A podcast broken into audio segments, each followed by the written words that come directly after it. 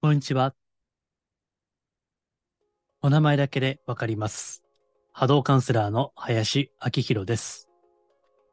人のオーラや物のエネルギーをお名前だけで感じ取る能力をベースに、スピーチャー的なカウンセリング、ヒーリング、タロットリーディング、守護霊リーディングなどを行っています。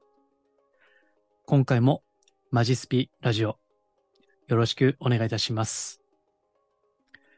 今回は特にはっきりしたテーマなくて雑談会になるかなと思っています。前回の内容に対していくつかご感想、コメントいただきましたので、まあ、それを元にしながらですね、思いつくままに話してみたいと思っています。では、本題に入る前にお知らせです。全タロットリーディングの講座ですね。今、受講生の方いらっしゃってですね、進めているところです。禅ですので、非常に内観的な、仏教的なですね。そういった考えるタロットみたいな感じ。体験会もやっていますので、よろしければ概要欄にリンクを貼っておきますので、ご覧いただければ幸いです。えーあと、サブの音源として、スタンド FM っていうのをやっています。まあ、ここではサブなので、いろいろ、ざっくばらにですね、えーコメントをお返ししたり、あと今度絵本の朗読をやろうかなと。えーちょうどこのメインの音声でも、えーっと、3、4回ぐらい前に絵本の話をしましたけども、えーこのサブ音声では、例えばそういった絵本の朗読などですね、このメインではできないことをやろうかなと、えーそのうち出すと思いますけども、えーよければこちらもご覧いただければ幸いです。えーでは本題ですね。まあ、今日は本題というかですね、あの、前回の、ん？長く祈ってるけど進歩が感じられません。私の魂の波動レベルはどんなもんでしょうかという、まあ、半年ぐらい前にいただいた質問に対して、まあ、ずっと黙ってたんですけども、まあちょっと何回もこれ質問が思い浮かぶので、まあやむなく回答したということですね。まああの前回の冒頭、ちょっとね、あの全体的に厳しい感じになったと思いますけども、そんなもん祈ってへんからやと。祈ってるふりしてるだけやということをね、言いましたね。まあこれはね、あの実際にご質問いただいた方からはコメントはいただいていない。まあもしかしたらイラッときて、あの、拒絶されたかもしれませんしね。まあ、それはわかりませんけども。うん。まあ、ただ、他の何人かの方からコメントをいただきましたので、まあ、それを紹介しながらですね、えさらに、まあ、思いつくままに話してみたいということですね。えまずですね、え最初に、これをですね、今、あの、カウンセリングとか、まあ、各種講座ですね。お仕事としてやっているんですけども、そこの今、受けてらっしゃる方ですね。ある、えーあるメニューを受けてらっしゃる方、まあその方との雑談の中で出たんですけどね。えーその方は別に祈りとか、特に、あの、関心が薄いというか、まああまり写真でいない方ですけども、まあこういうことをおっしゃったんですね。えー長く祈ってるけど進歩は感じられません。という文章と、え私の魂の波動レベルを教えてください。という文章が、論理的に噛み合っていないと。ねえだから、最初これを聞いたときに、何を言ってんだろうということを思いました。というですね。まず、まあ、この、どっちかというと、こう、文章というか、まあ、文法というか、あそういったご感想ですね。うん。まあ、質問、ざっくりとして、あまり考えないでご質問されたかもしれませんのでね。まあ、何気なく書き込んだ可能性もありますので、まあ、これだけで何とも言えませんけども、うん、ただやっぱりちょっとね、せっかく、あの、質問されるんであれば、ある程度は具体的な方がいいですよね。うん。まあ、これは私があの、冒頭、前回のね、冒頭言ったことと同じで、え、道を歩んでいるが進歩は感じられないというのはね、道は歩んでるけど歩んでいないみたいな 感じでね、そこも、ん？って思いますよね。うん。えですから、後、後でも言うかもしれませんけども、この宗教とかスピーチャルとか、ね。やっぱりこう、大手を振ってできないことじゃないですか。その、組織とか集団とか集まり、集会などですね。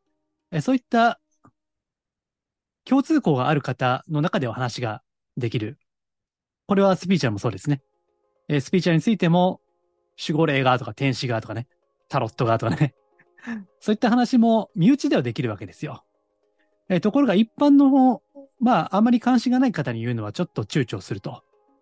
で、それはなぜかというと、やっぱり変に思われるとかね、怪しいと思われるとか、そういったなんとなく世間的なイメージがあるからですよね。だからこそ、ちゃんと考えないといけない。その表現の仕方をね。まあ私などは、このブログもそうだし、ね、この音声配信もそうですけども、まあその連続なわけですよ。ずっとね。スピーチャルっていうことに対して、どうすればこう地に足がついてね、伝えることができるのかということ。まあこの音声ももう何回くらい？もう230、40回ぐらいやってるし、ブログもメルマガもね、まあメルマガはもう今度250回目ぐらいかな。だから、まあそんだけ、しかもそんな短い文章じゃないですかね。まあブログも、まあ最近はちょっと短くなってますけど、前はね、1万字超えるとかね、1回のブログで。誰が読むねんっていう話ですけどね。そんなね。ね、けど、まあそんだけ量をやってるわけですよ。まあ週に1回というスローペースでありますけどね。伝えるってのは難しい。だからこそこういった簡単な質問文についてもちゃんと考えていただきたい。それは、こういったことは理解されないっていうね。周りから理解されない。他の方でもありましたよ。祈りやってるけど周りから理解されないっていうことね。まあもちろんあの、理解していただくには相当ね、簡単ではないんですよ、おそらくね。だし、偏見とか、ね、その、いろんなバイアスがかかってる人に対して、祈りって素晴らしいんですよって伝えるのはね、なかなか難しいと思うけど、けど、ちゃんと考えて、知性を持って伝える努力ですね。まあそれがないと、こういった質問文一つでとっても、いろいろ突っ込みどころが出てくるわけだし、で、さっきのね、他の方から雑談でいただいたね、ちょっと文章の意味がわからなかったと。ね。これ、文章をいただいたものほぼそのまま載せていますからね。うん。ということですね。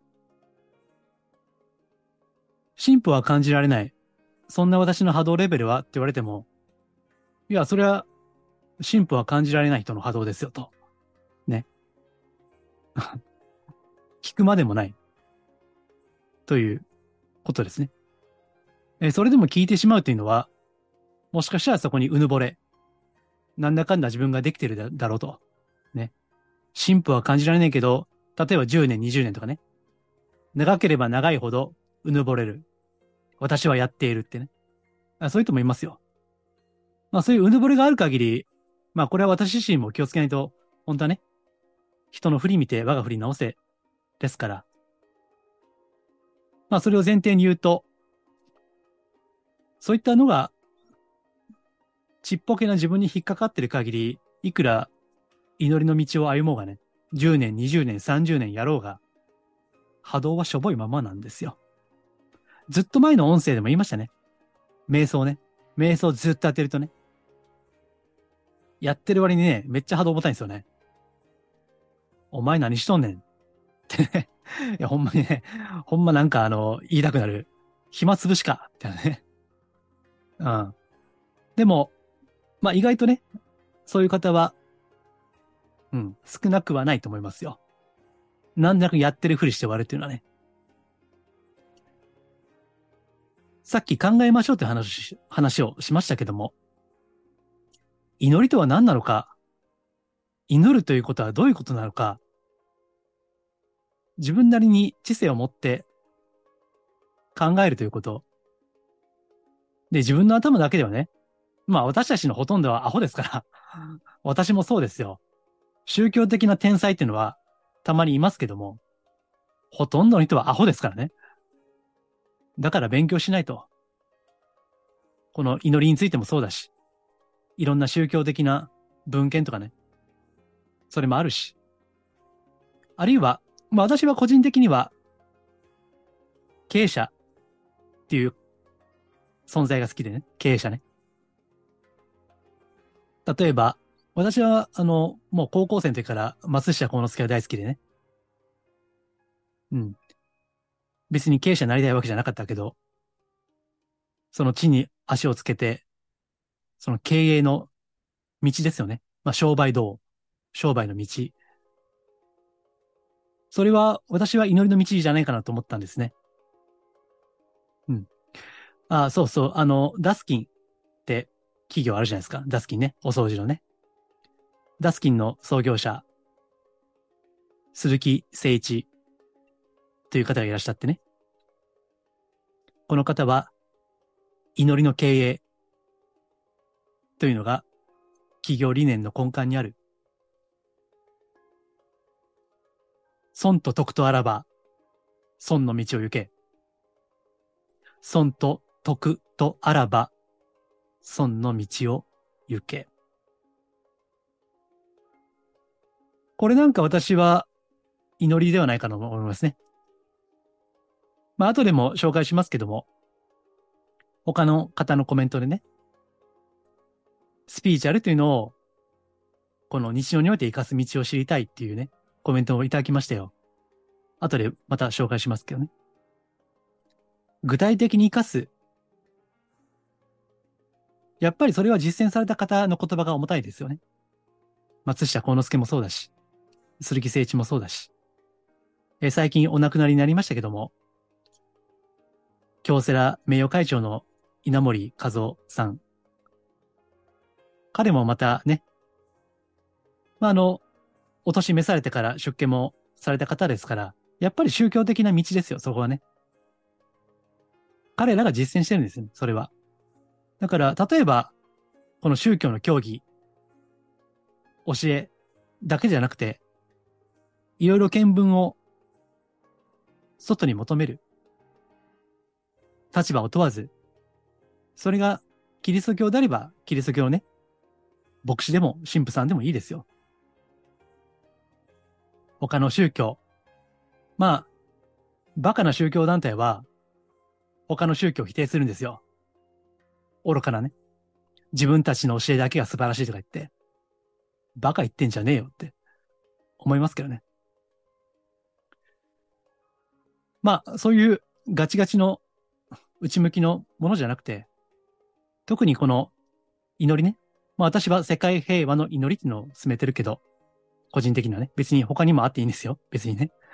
それぞれのご縁によって違うわけですから。ね、浄土真宗、浄土宗もいいですよ。私も大好きですから。いろいろ学べばいいですよ、それは。いろんな表現の仕方がある。別に信仰とか宗教とか信じていない。けど、言葉が宗教的。そんなところからも学べるわけですよ。損と徳とあらば、損の道を行け。これだけでも十分じゃないですか。ね。で、これを経営者がおっしゃってるんですよ。昔のね。立派な経営者ですよ。そうやっていろいろ、ほとんどの私たちはアホなんですから。天才じゃないんで、勉強しないと。これ文章もそうなってしまう。よくわからない文章にね。うん。まあ、こういったことを喋ってるといくらでも喋れちゃうんですけどね。まあ、このあたりにして、いただいたコメント、ちょっとご紹介しましょう。えー、これは初めて、なんか前回ね、あの、確かアップした、もう数時間後にはもうコメントをいただいてましたね。うん、ありがとうございます。えー、ちょっと読ませていただきますね。祈りの道は長いけど、進歩が、点々点の前の動画ですね。大変腑に落ちました。私も似たようなことを思っていたからです。何をするにもすぐに迷いが出てしまう自分にとって、本気であれば進歩はあるとのお言葉はワクワクするような嬉しさでした。で、この林のね、動画を時々拝見させていただいていましたが、今回はそれをお伝えしたくなり、初めてアンケートに回答させていただきました。ありがとうございました。これからも動画を楽しみにしています。まあ、初めてね、あの、コメントいただいたということで、まあ、前回ちょっと結構厳しかったので、ね。まあ、もしかしたらね、あの、ちょっと怖いかなっていう、そう受け取った方もいらっしゃるかもしれないんですね。まあ、そう大して再生はされていませんのでね。うん。まあ、YouTube でもせいぜい100回再開、再生されればね、1週間以内にね、まあ、同じぐらいのレベルですから。まあ、ただ、その中で、こういった方がいらっしゃるっていうのは、まあ、ありがたいことですね。え、私も似たようなことを思っていましたっていうのは、どういうことでしょうね、これは。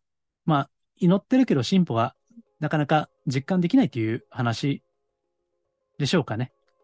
うん。まあ、その時に考えるわけですよ。だから、いくら、この、私はあの、元水泳部、水泳やってましたんでね。泳ぎ方がこうだって教わったとしても、思い通りにいかないじゃないですか。クロールとか、平泳ぎとかね。足はこうやって動かす。手はこうやって動かす。息継ぎはこうだ。って教えられてもね。そう簡単には泳げないですよ。えー、それこそ昔の言葉で、畳の上の水蓮という言葉がありますけども、畳の上で泳いでも、ね、泳ぐ真似してもしょうがないわけで、なかなか言葉自体は簡単ですよ。ね、祈りっていうのはね。けど、なかなか実感ができないっていうのは、それは当たり前のことで、そう簡単にはいかないですよ。座禅もそうじゃないですか。座れ。ただそれだけですよ。たった3文字ですよね。座れ。座る。ね。1文字も言えるな。座。ね。座ですよ。禅はね。けど、それが難しいわけですよね。その座がね。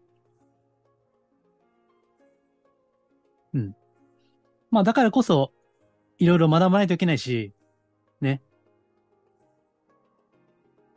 いろんな文献から学んだり、尊敬できる方の原稿から学んだり、それがないと、まあ進歩はしないんですよね。うん。まあ本気であれば進歩あるという、そ、その言葉にワクワクするような嬉しさでしたと、っておっしゃっていただいてますけどね。うん。まあそれはまあ当たり前のことで、本気であれば進歩はあるわけですよ。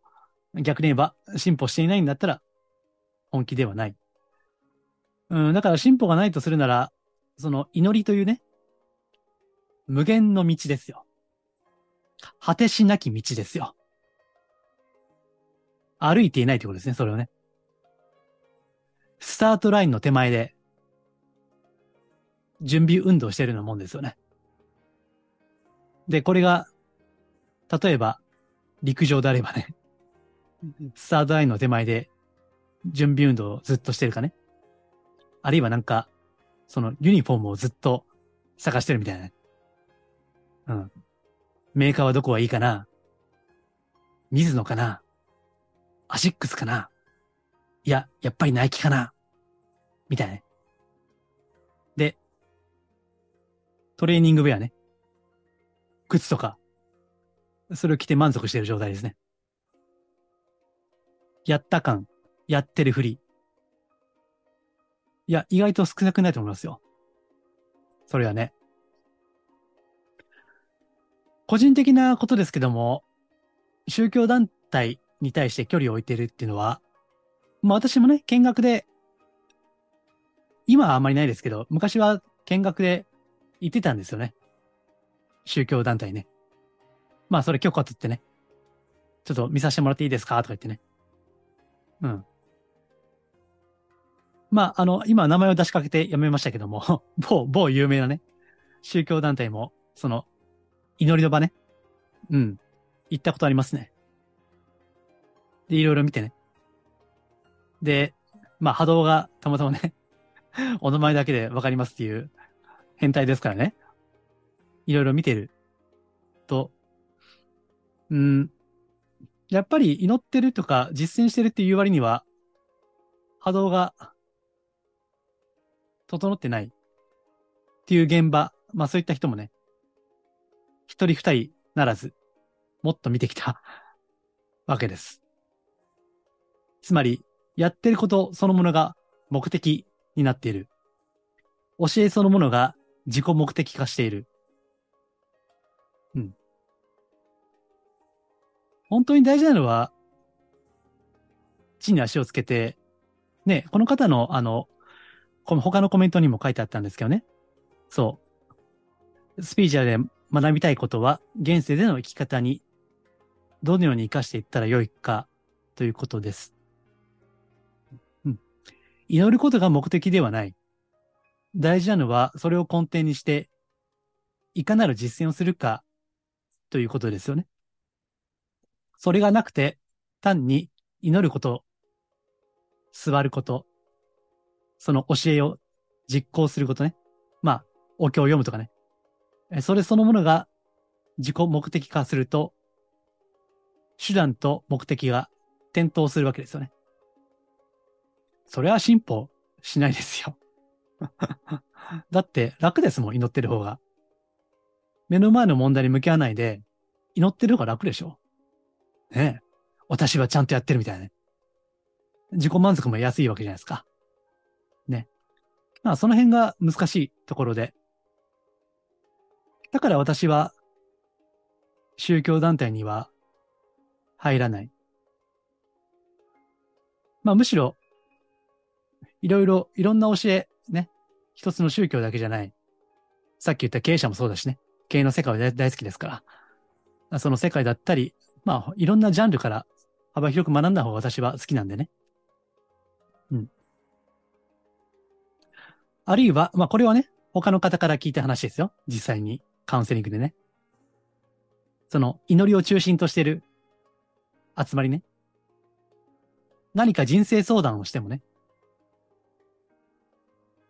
祈りましょう。以上。終わり。しか言われない。祈りましょうしか言われないっていうね。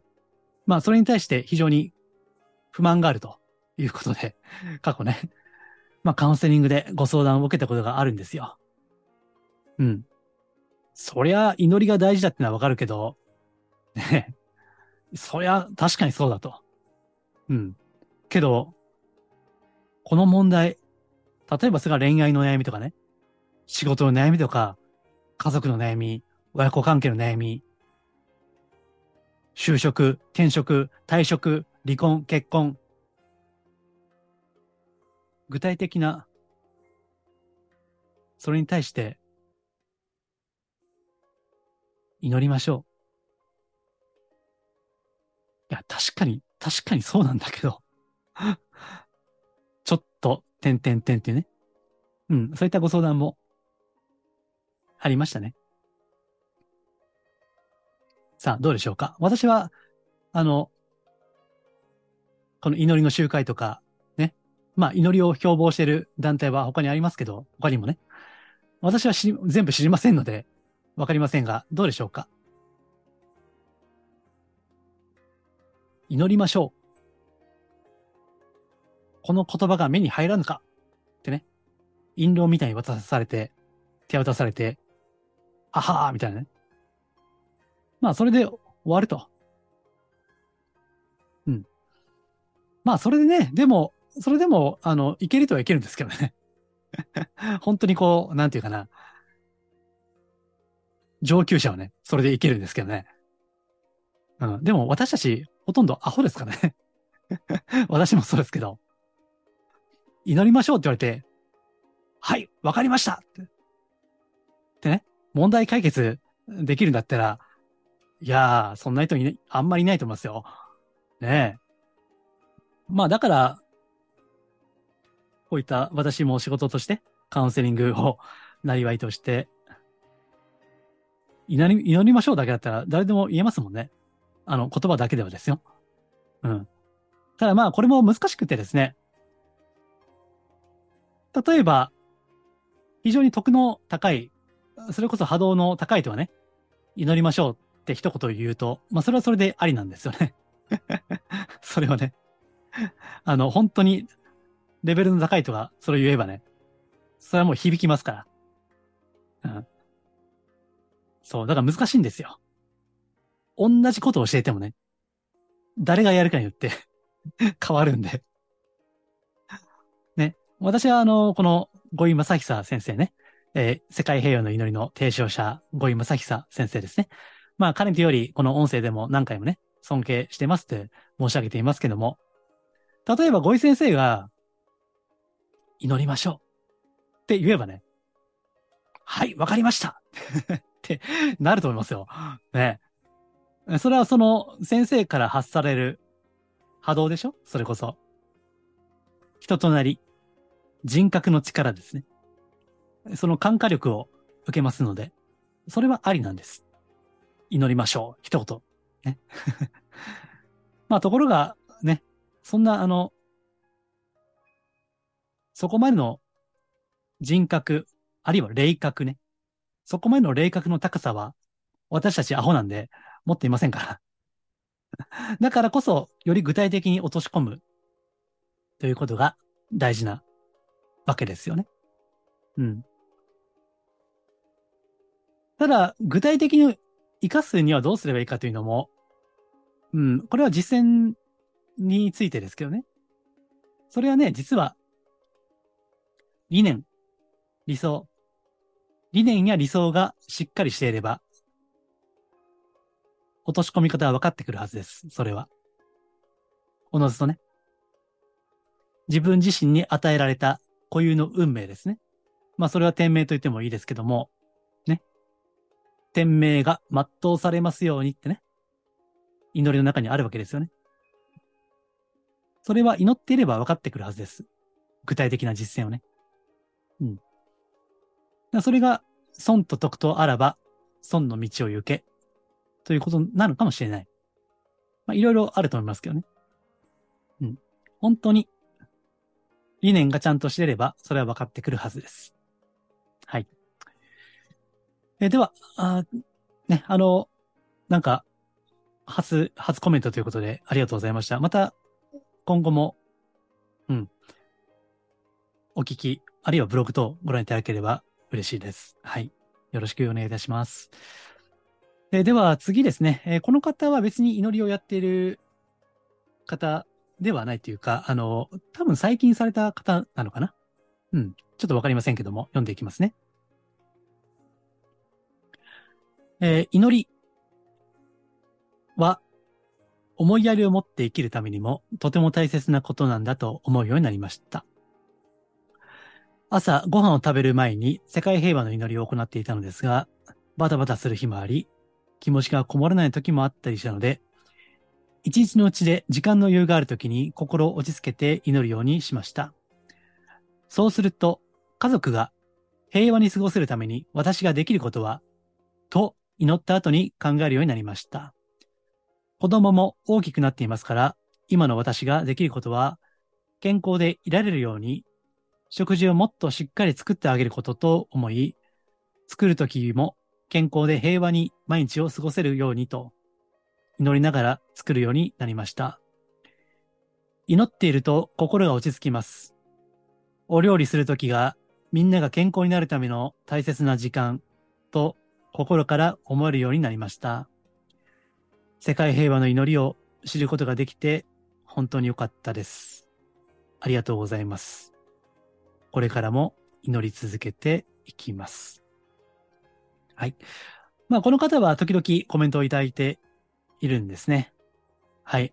今回もありがとうございます。うん。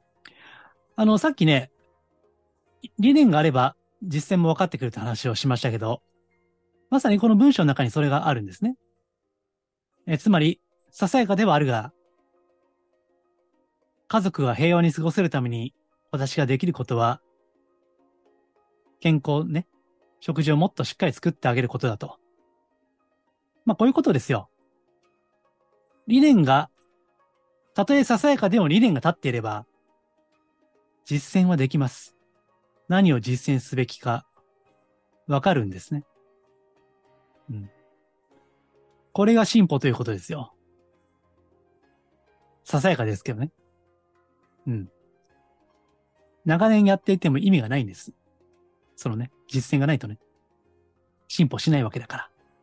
まあ、この方はおそらくまだ私の多分ブログとかで祈りを知られたのかなという、まあ、わかりませんけどね。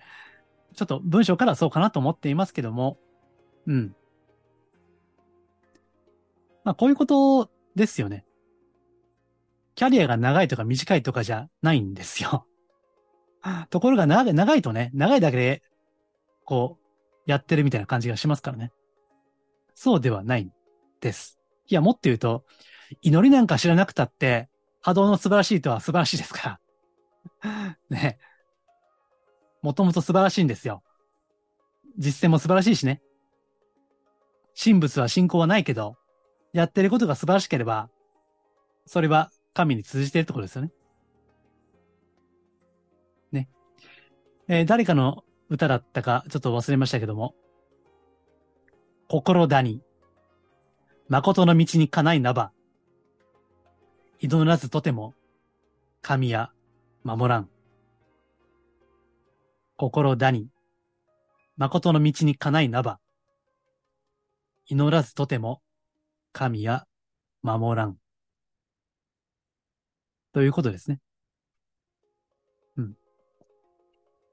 まあ、これは逆説的に 誠の道にかなっていることが、つまり、祈りなんですけどね。うん。なかなか深みのある歌ですけれども。うん。あの、ね、この文章、ね、生活の中での祈りじゃないですか。まあ、ささやかですけどね。あの、結局、でもこういうことですよね。これが仕事だったら仕事の時にね、祈るってことですよ。それは。まあ、それで進歩があるかどうかはわかりませんしね。本気でやったとしても、さっきの方にはね、本気でやったとしても進歩は感じられないかもしれない。それは。ね。ワクワクできないこともあるでしょうよ。それは。けど、大事なのは、それでもね、別に結果がどうかに関わらずですよ。祈り続けるということですよ。それは。だから、まあ前回からもうちょっと深めていくと、うん。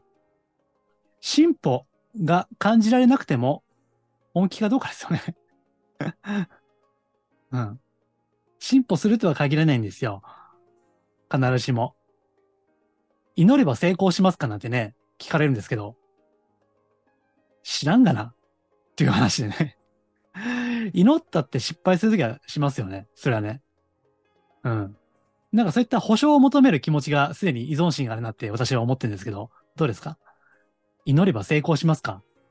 金運上がりますか？パートナーシップ得られますか？ってね。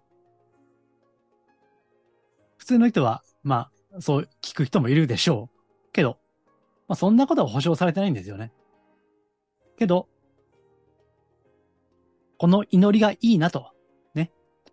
生阿弥陀仏がいいなと、何秒法令現役は素晴らしいなと、直感的に感じたんであれば、ね。その結果がどうかは関わらず、やり続けるという、まあ、それだけなんですよね。単にね。うん。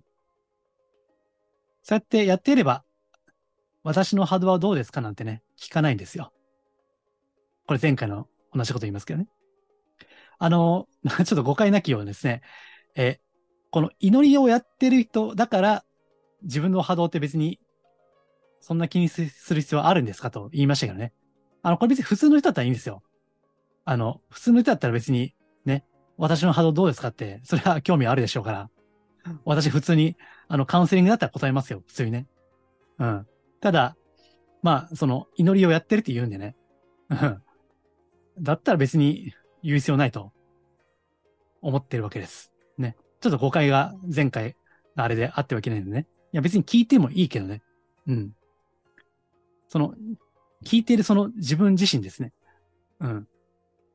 祈ってるんであれば、そこはどうなのかということを問いたいわけです。うん、まあ、この祈りっていうのは本当に奥が深い。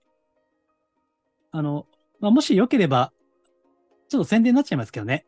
あの、何年前かな ?1 年か2年ぐらい前に、世界平和の祈りの真髄を語るっていう、計4時間ぐらいの、え5時間だったっけな？結構かなり長い、あの、収録した音声があるんで、まあ、有料ではありますけどね。まあ、もしよければそこではなかなか、まあ、こういった無料の媒体とかでは言ってないことも、より深めて言っていますので、うん、より本気で祈る方向けですね。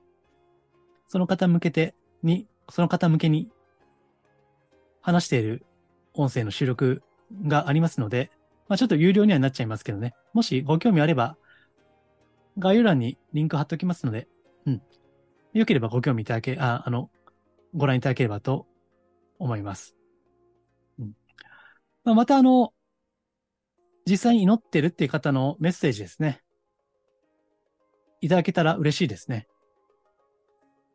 祈りについてはちょっと私スイッチ入っちゃうんで、なんか本気のスイッチが 入っちゃうんでね。まあ、時にちょっと、うん、まあ、自戒を込めた上で厳しくなることもあるかもしれませんけども、また、ね、せっかく、まあ、ちょっと前回いただいたコメントをされた方には申し訳ないんですけども、まあ、こういったことがあるからこそ、こうやってね、その方のメッセージがこうして広がってね、えー、コメントもいただいたりして、まあ、ささやかではあるけどね、広がってもいる。ね、そんな影響力はまだまだ現時点ではありませんけども、まあ、こうした広がりもあるわけですから、まあそういった意味では、あの、ちょっとね、えー、批判めいたことばっかり言って申し訳ない、申し訳ないとも思っていますけども、うん。まあでも、ありがたいという気持ちも同時に持っています。そうやって、まあみんなね、宗教組織も優しいですから、ね、私もい見学で何回か言ってるからわかりますけど、まあいいとばっかりですよね。基本ね。人のいいとばっかりですよ。本当に。まあそれは素晴らしい。本当に。優しいと多いんですけどね。まあ逆に、こうしたちょっとガチンコの厳しい世界も同時に必要かなと思いますね。その両方あってこそ、まあ、それこそ進歩があるんではなかろうかと。まあ、ちょっと今日は雑談みたいになりました。思いつきでね。まあ、原稿もなく喋りましたけども。まあ、祈り、すごい大事なことですね。まあ、過去、あの、こうした音声配信でも何回も話していますし、また、ブログでも祈りのシリーズ何回も書いていますので、よければ、あ、これも覚えていたら 覚えていたらリンク貼っておきますんでね。よければ、そちらもご覧いただければ、お聞きいただければ嬉しいです。このマジスピラジオは、真のスピーチャル、本当の祈りの道、脱お花畑スピーチャルをテーマに配信をしています。表ではブログやこうした音声では言いにくいことを時々メールマガジンでもお伝えしています。メールマガは週末配信しています。これも合わせてご登録、まあ、概要欄にもリンク貼っておきますので、ご登録いただければ幸いです。では、今回は以上です。ありがとうございます。